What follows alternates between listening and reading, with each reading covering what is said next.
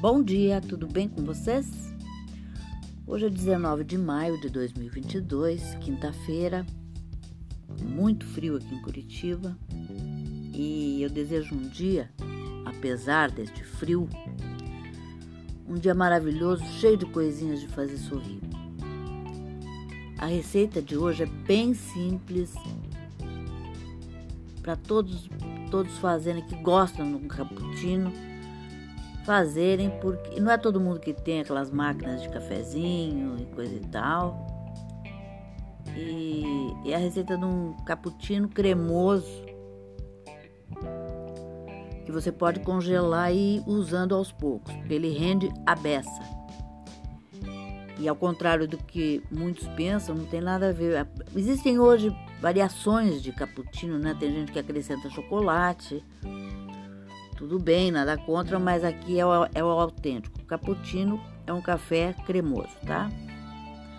E, e não tem nada de, de chocolate na, na mistura.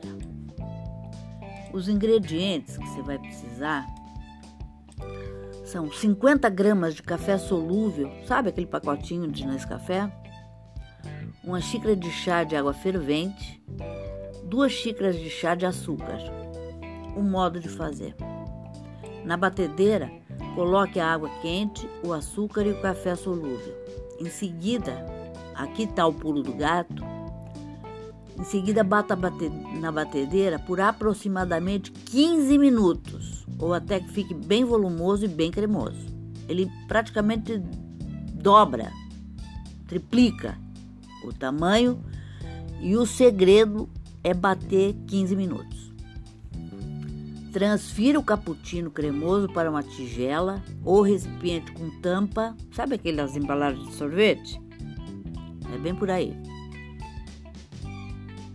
Com tampa e guarde na geladeira por até 5 dias ou no freezer por até 3 meses. Olha que coisa bárbara.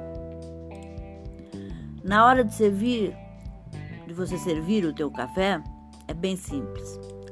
Coloque duas colheres de sopa de cappuccino cremoso em 200 ml de leite. Misture bem até dissolver tudo.